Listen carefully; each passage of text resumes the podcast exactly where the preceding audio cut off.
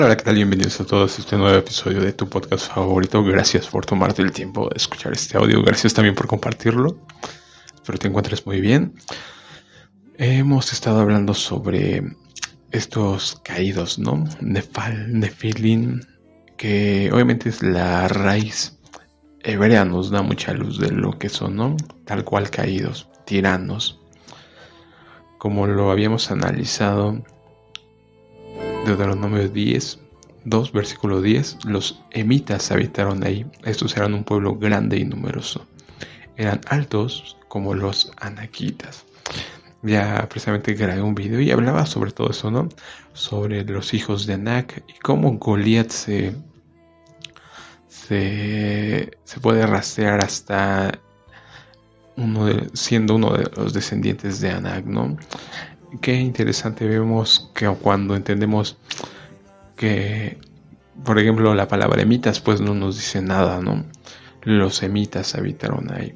Pero cuando vamos al Strong, si nos damos cuenta que los semitas se refiere a terrores, a los Rafaín o Rafa, los Refaitas, ¿no? Que también, obviamente, analizando el, la concordancia Strong 7503, fantasma, como muerto, gigante.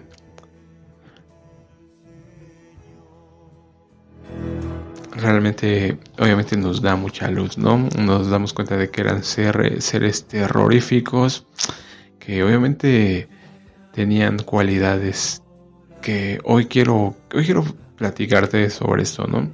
Ya que cuando empecé a analizar este tema, mm, es, es muy fácil darnos cuenta de que tienen estas características de horrorizar, no los horrores, los emitas, los fantasmas o los que nos dice el, el Strong 7503 como muerto, ¿no? Entonces, realmente estos seres, obviamente, automáticamente nos estamos dando cuenta que eran seres de oscuridad, ¿no? Que automáticamente por eso estaban destinados a hacer el mal, ¿no? No lo dice precisamente Judas, no lo dice precisamente Pedro, que fueron destinados a prisiones oscuras, ¿no? Entre otras cosas. Judas, versículo, capítulo 1, versículo 6, también los ángeles que no guardaron su primer estado, sino que abandonaron su propia morada, los ha reservado bajo tinieblas en prisiones eternas para el juicio del gran día. Y es lo mismo que también que nos dice Pablo, ¿no? que están prisioneros los ángeles que no guardaron su, su primer estado, sino que abandonaron su propia morada. También mencionaba algo en el, en el video que, que, como te lo he dicho, obviamente eso es a lo mejor especulación, pero veamos lo que dice la Biblia, ¿no? Amos 2.9, yo destruí delante de ellos al amorreo, cuya estatura era como la altura de los cedros y que era fuerte como una encina. Destruí su fruto arriba y sus raíces abajo. Todo esto te lo he dicho que me llamó la atención ahora que estuve estudiando el libro de Josué y de jueces, ¿no? También donde encontré precisamente que, que Caleb, Caleb no, no era necesariamente natural de, de Judá, ¿no? Es muy interesante que Caleb es uno de los doce espías junto con Josué y es el único que trae un, un buen, digamos, un buen testimonio, ¿no? De lo que de lo que era la tierra, ¿no? Pero nos damos cuenta de que Josué y Caleb fueron los únicos que dieron esta este buen testimonio, ¿no?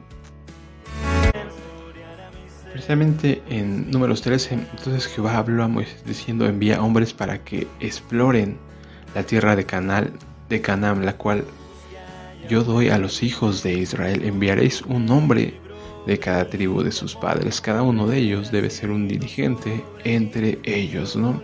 Y obviamente aquí se menciona la lista de cada una de las tribus cada uno de los que son enviados de los doce espías.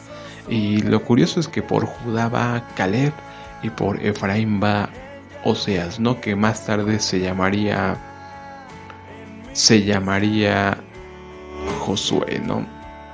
Pero aquí fue donde también me resulta algo muy interesante, ¿no? De la tribu de Judá, Caleb, hijo de Jefone.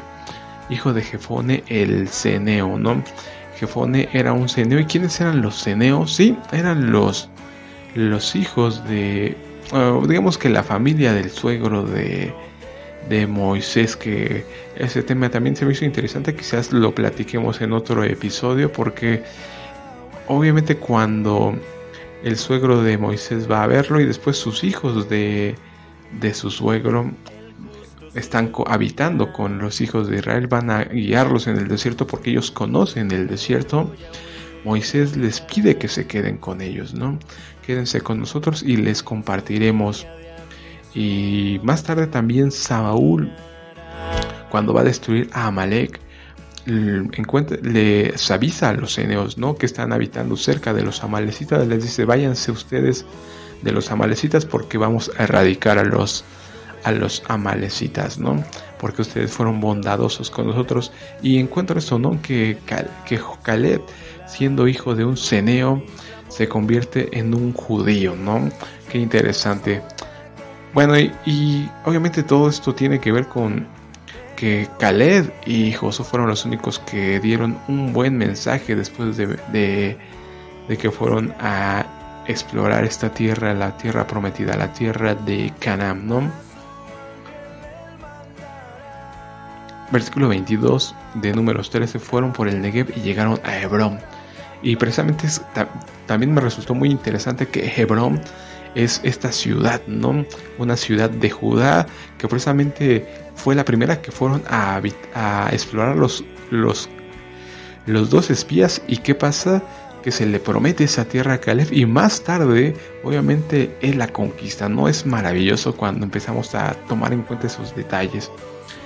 Fueron por el Negev y precisamente hoy estaba viendo un video de esta tierra de Hebrón que hoy está dominada por por los filisteos, ¿no? Por los palestinos. Qué interesante todo esto, ¿no? Que hay una lucha ahí muy... Porque hay judíos ah, habitando junto con, con estos palestinos, ¿no? Que no son otros sino los filisteos. ¿Y que hay ahí? La tumba del patriarca Abraham y de la matriarca Sara. Bueno, artículo 22 fueron por el Negev y llegaron a Hebrón Ahí habitaban Ahimán, Sesai y Talmai, escucha descendientes de Anak. Hebrón fue edificada siete años antes que Tanis en Egipto. Después llegaron al arroyo de Skol, ahí cortaron una rama con un racimo de uvas, la cual llevaron entre dos en un palo. Aquí está, ¿no? Vemos que entre dos llevaban un racimo de uvas, entonces no suena tan descabellado lo que nos dice el libro de Amos, capítulo 2, versículo 9 eran tan altos como los robles, ¿no? Porque sigamos leyendo y entenderás por qué. También tomaron granadas e higos. Aquel lugar llamaron arroyo de Escol por el racimo que los hijos de Israel cortaron ahí. Al cabo de 40 días volvieron a explorar la tierra. Entonces fueron y se presentaron a Moisés, Aarón y a toda la congregación de los hijos de Israel en el desierto de Parán en Cádiz y dieron informes a ellos y a toda la congregación. También les mostraron el fruto de la tierra y les contaron diciendo, nosotros llegamos a la tierra a la cual nos enviaste, a la cual ciertamente fluye leche y miel. Este es el fruto de ella. Solo que, escucha esto, solo que el pueblo que habita en esa tierra es fuerte. Sus ciudades están fortificadas y son muy grandes. También vimos ahí a los descendientes de Anak, obviamente gigantes, ¿no? Amalek habita en la tierra del Negev y en la región montañosa están los Eteos. Los Jebuseos, los Amorreos, los Cananeos habitan junto al mar y en la ribera del Jordán. Entonces Caleb hizo callar al pueblo delante de Moisés y dijo, ciertamente subamos y tomémosla en posesión, pues nosotros podremos más que ellos, ¿no? Obviamente todo un héroe Caleb, ¿no? Un hombre que obviamente se recuerda su toda, todo este espíritu, ¿no? Como nos dice que tenían otro espíritu Josué y Caleb, ¿no? Ya que ellos confiaban. De hecho, fueron los únicos que entraron a la tierra, ¿no? De esta generación de mayores de 20, porque sí, eso es muy interesante, ¿no? Ya también te lo había platicado alguna vez que obviamente por la desobediencia, el, nuestro Padre Eterno castiga y que no entraría ninguno de aquellos que, dijeron que nuestro, es que nuestros hijos van a ser presa y nuestras esposas van a ser esclavas, etcétera, etcétera. Por cuanto hablaron así, así se cumplirá, ¿no? Ellos se iban a quedar aquí tendidos y no entrarían. Y entonces tuvieron que morir todos aquellos que eran mayores de 20 años cuando entraron, cuando empezaron a cruzar, ¿no? Empezaron esta travesía, ya que según la escritura, obviamente un hombre es considerado a partir de 20 años, ¿no? A partir de 20 años ya puedes ir a la guerra, etcétera, etcétera. Entonces por eso se cuenta los hombres mayores de 20 años y una vez que murieron todos estos hombres de guerra, fue cuando cruzaron el Jordán y llegaron a la tierra prometida. No quedaron solamente los niños, los pequeños y dos hombres, ¿no? Caleb y Josué, que fueron los únicos que tuvieron otro espíritu, ¿no? Lo impresionante es que tampoco Moisés y Aarón entraron a la tierra prometida porque también desobedecieron al golpear la peña, ¿no? Y al no santificar el nombre, que también ese es un tema muy interesante, quizás lo toquemos también en otro punto porque hay que analizarlo cuidadosamente, ¿no? Subamos y tomémosla en posesión, pues nosotros podemos más que ellos, pero los hombres que fueron con él dijeron, no podremos subir contra aquel pueblo porque es más fuerte que nosotros. Y comenzaron a desacreditar la tierra que habían explorado, diciendo ante los hijos de Israel, la tierra que fuimos a explorar es tierra que traga a sus habitantes. Todo el pueblo que vimos en ella son hombres de gran estatura, escucha eso, había hombres de gran estatura y había gigantes, ¿no? O sea, aquí está haciendo la separación. Había hombres de gran estatura, también vimos allí gigantes, hijos de Anak, raza de gigantes. Nosotros a nuestros propios ojos parecíamos langostas y escucha esto, y así parecíamos a sus ojos, ¿no? Obviamente cuando hacemos la referencia a langostas o a saltamontes, obviamente nos entendemos que sí la diferencia tendría que ser abismal, ¿no? obviamente a, a Goliat, que ya hemos platicado que según traducciones, algo así como su altura de 3 metros. Que posiblemente puede decir, pues quizás no es tan, tan grande, ¿no? Para que tú te vieras como una langosta, ¿no? Te imaginas para verte como una langosta, estamos hablando de que sí es algo mucho más grande, ¿no? Como nos dice Amos, ¿no? Como un, un cedro, ¿no? 20, 30 metros ahí posiblemente sí estamos hablando de que sí te verías como una langosta, ¿no? A sus propios ojos. Dice, nosotros a nuestros propios ojos parecíamos langostas y así parecíamos a sus ojos. Josué 14:6 Los hijos de Judá acudieron a Josué en Gilgal y Caleb, hijo de Jefone, el ceneseo, ¿no? Aquí está. Le dijo, tú sabes lo que Jehová dijo a Moisés hombre de Dios en Cades Barnea tocando, tocante a mí y a ti. Yo tenía 40 años cuando Moisés, siervo de Jehová, me envió acá de Cades Barnea para reconocer la tierra. Yo le traje el informe como lo sentía en mi corazón. Mis hermanos que habían ido conmigo descorazonaron al pueblo, pero yo seguía a Jehová mi Dios con integridad. Aquel día Moisés juró diciendo, la tierra que, pisó tu pie será para ti y para tus hijos como heredad perpetua, porque seguiste a Jehová mi Dios con integridad.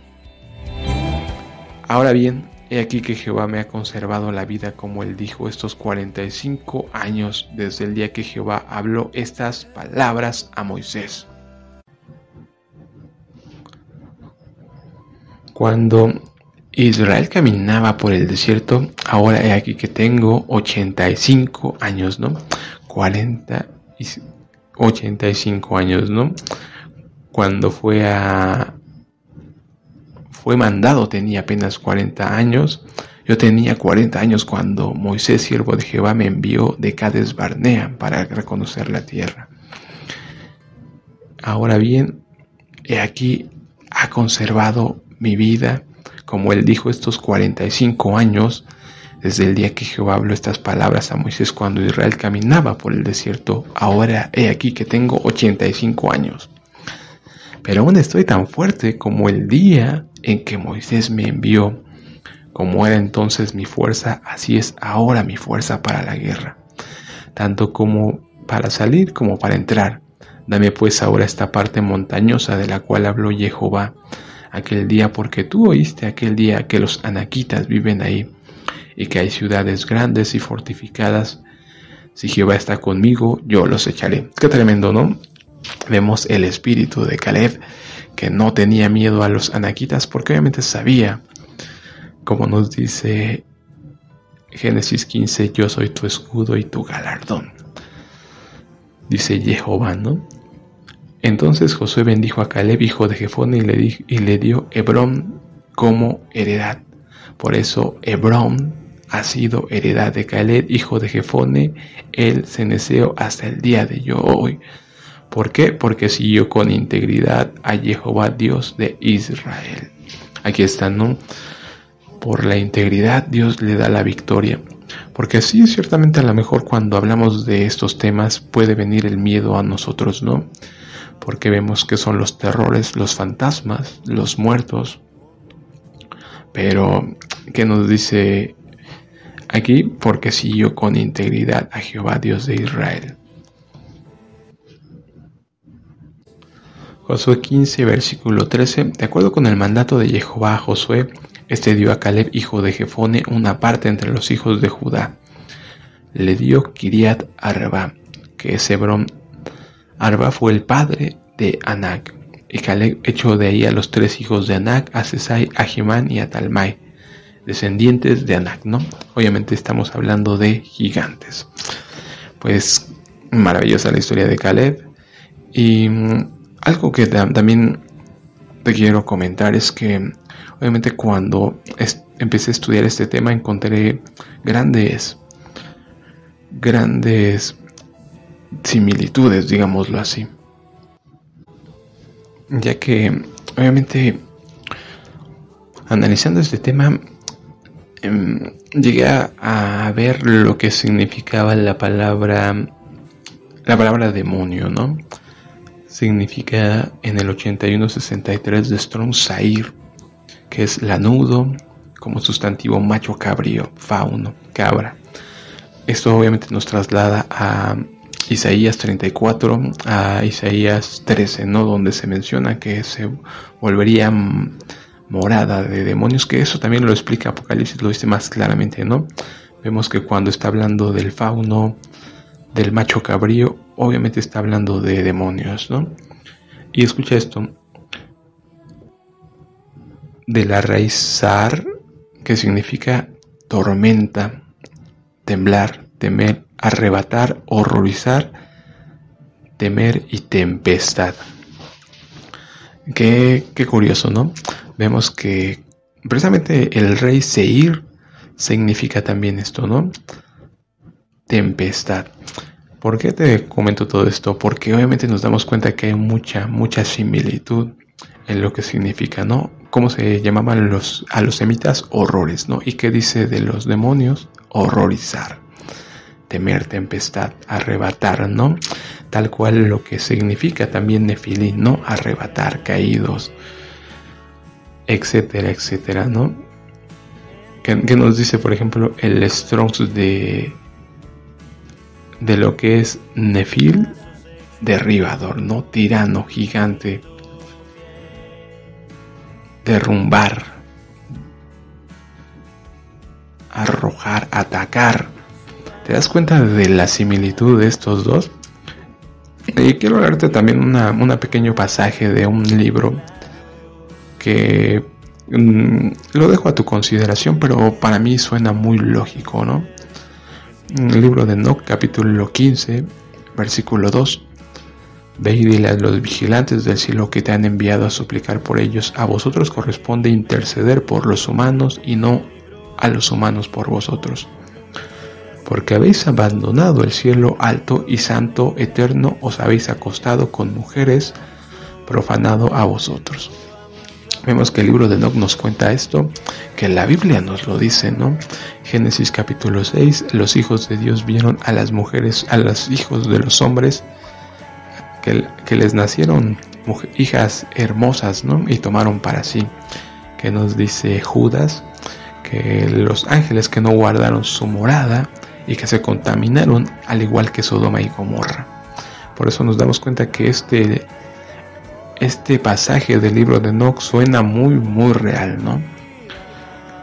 Os habéis acostado con mujeres y profanado a vosotros mismos con las hijas de los hombres y tomado esposas con los hijos de la tierra y habéis engendrado hijos gigantes.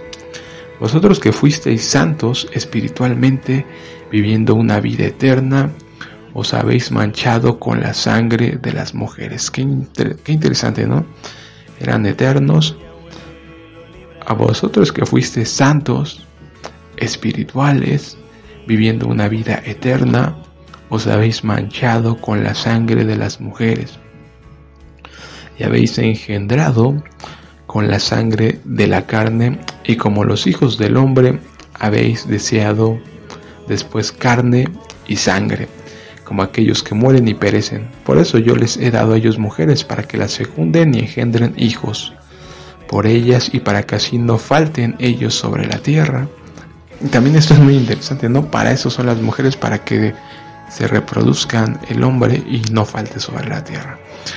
En cuanto a vosotros fuisteis primero espirituales, viviendo una vida eterna, inmortal, por todas las generaciones del mundo, por ello nos os ha atribuido mujeres, pues la morada de los espíritus del cielo es el cielo. Y ahora, escucha esto. Los gigantes que han nacido de los espíritus y de la carne serán llamados en la tierra espíritus malignos. Y sobre la tierra, y sobre la tierra estará su morada.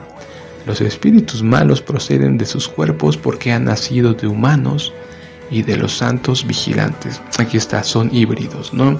Son mitad ángel y mitad y mitad humano, ¿no? De los santos vigilantes es, es su comienzo y origen primordial. Estarán los espíritus malos sobre la tierra y serán llamados espíritus malos. Aquí está, ¿dónde tienen que estar los espíritus malos? En la tierra, ¿no? Los espíritus del cielo tienen su casa en el cielo, y los espíritus de la tierra que fueron engendrados sobre la tierra, tienen su casa en la tierra.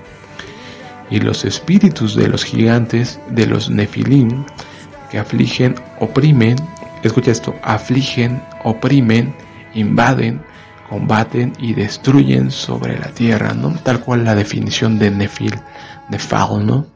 Nefilim combaten y destruyen sobre la tierra y causan penalidades. Ellos aunque no comen tienen hambre y sed y causan daños. Esos espíritus se levantarán contra los hijos de los hombres y contra las mujeres porque de ellos proceden. Qué interesante, ¿no? Porque de ellos proceden, se levantarán contra los hombres. Si seguimos lo que nos dice la escritura, que obviamente es la verdad absoluta, Dios hace que todo se repita. ¿Contra quién estaban peleando? ¿Quiénes eran los enemigos del pueblo de Israel? Sí, los Nefilim, los Anasitas, los Goliat, los gigantes, ¿no? Los amorreos, que nos dice el libro de Amos que eran tan grandes como los robles, ¿no? ¿A qué quiero llegar con esto? Sí, que obviamente es si todo se repite, obviamente hoy nuestra pelea, como nos dice Efesios capítulo 6, es contra no es contra carne ni sangre, ¿no? sino contra principados y potestades de maldad. Lo vemos que en el pasado la lucha fue física con Caleb, con David, con Josué. Hoy nuestra lucha es espiritual, pero sigue siendo contra los mismos los mismos seres de oscuridad, ¿no? Los terrores, los nefilim, los caídos. Efesios capítulo 6 versículo 10 Por lo demás fortaleceos en el Señor y en el poder de su fuerza. Vestíos de toda la armadura de Dios para que podáis hacer frente a las intrigas del diablo. Escucha esto porque nuestra lucha no es contra sangre ni carne. sino contra principados, contra autoridades, contra los gobernantes de estas tinieblas, contra espíritus de maldad en los lugares celestiales. Por esa causa toma toda la armadura de Dios para que podáis resistir en el día malo y después de haberlo logrado todo, quedar firmes. Permaneced pues firmes, ceñidos con el cinturón de la verdad, y vestidos con la coraza de justicia y calzados vuestros pies con la preparación para proclamar el Evangelio, y sobre todo, armaos con el escudo de la fe con que podráis apagar todos los dardos del fuego del maligno Toma también el casco de la salvación y la espada del Espíritu, que es la palabra de Dios, orando en todo tiempo en el Espíritu con toda oración y ruego, y vigilando con toda perseverancia y ruego por todos los santos. Entonces, ¿cómo podemos protegernos de este mal? Versículo capítulo de primera carta de Juan, capítulo 5, versículo 17. Toda maldad es pecado, pero hay pecado que no es de muerte. Sabemos que todo aquel que ha nacido de Dios no sigue pecando. Más bien aquel que fue engendrado de Dios le guarda, escucha esto, y el maligno no le toca. Sabemos que somos de Dios y que el mundo estero está bajo el maligno. No obstante, sabemos que el Hijo de Dios está presente y nos ha dado entendimiento para conocer al que es verdadero. Y estamos en el verdadero, en su Hijo Jesucristo. Este es el verdadero Dios y la vida eterna. Escucha esto. Números 23:20. He aquí yo he recibido la orden de bendecir. Él ha bendecido y no lo puedo revocar. Él no ha notado, escucha esto, iniquidad en Jacob, ni ha visto maldad en Israel. Jehová su Dios está con él en medio de él hay júbilo de rey. Dios que lo ha sacado de Egipto es para él como los cuernos de un toro salvaje. No hay encantamiento contra Jacob, ni adivinación contra Israel. Ahora se dirá de Jacob y de Israel lo que Dios ha hecho. He aquí un pueblo que se levanta como leona, que se yergue como león, no se echará hasta que coma la presa y beba la sangre de los que ha matado, ¿no? Si estamos en el camino correcto, obviamente Dios está en medio de nosotros, ¿no? Si no encuentra iniquidad, nada nos puede dañar. Por último, quiero leerte Isaías 48, 18. O si hubieras atendido mis mandamientos, fuera entonces tu paz como un río y tu justicia como las ondas del mar. Fuera como la arena tu descendencia y los renuevos de tus entrañas, como los granos de arena. Nunca su nombre sería cortado ni raído de mi presencia. Como vemos, el enemigo no puede tocar a los que a los que están en obediencia, ¿no? Entonces, hoy en estos últimos tiempos es lo que nos queda hacer, ¿no? Estar en obediencia, que no se encuentre iniquidad en nosotros, ¿no? Para que no venga el juicio sobre nosotros, ni para que sea quitada la cerca, ¿no? Y los perros nos ataquen. Entonces, ahora ya que ya tenemos las claves y sabemos que el Señor es nuestro escudo y nuestro galardón, pues aferrémonos a Él y, y, tapémonos bajo sus alas, ¿no? Busquemos ese refugio seguro. Y por mi parte sería todo. Medítalo todo. Examínalo. Reten lo bueno y desecha toda clase de mal. Y nos estamos viendo en otro episodio. Hasta luego.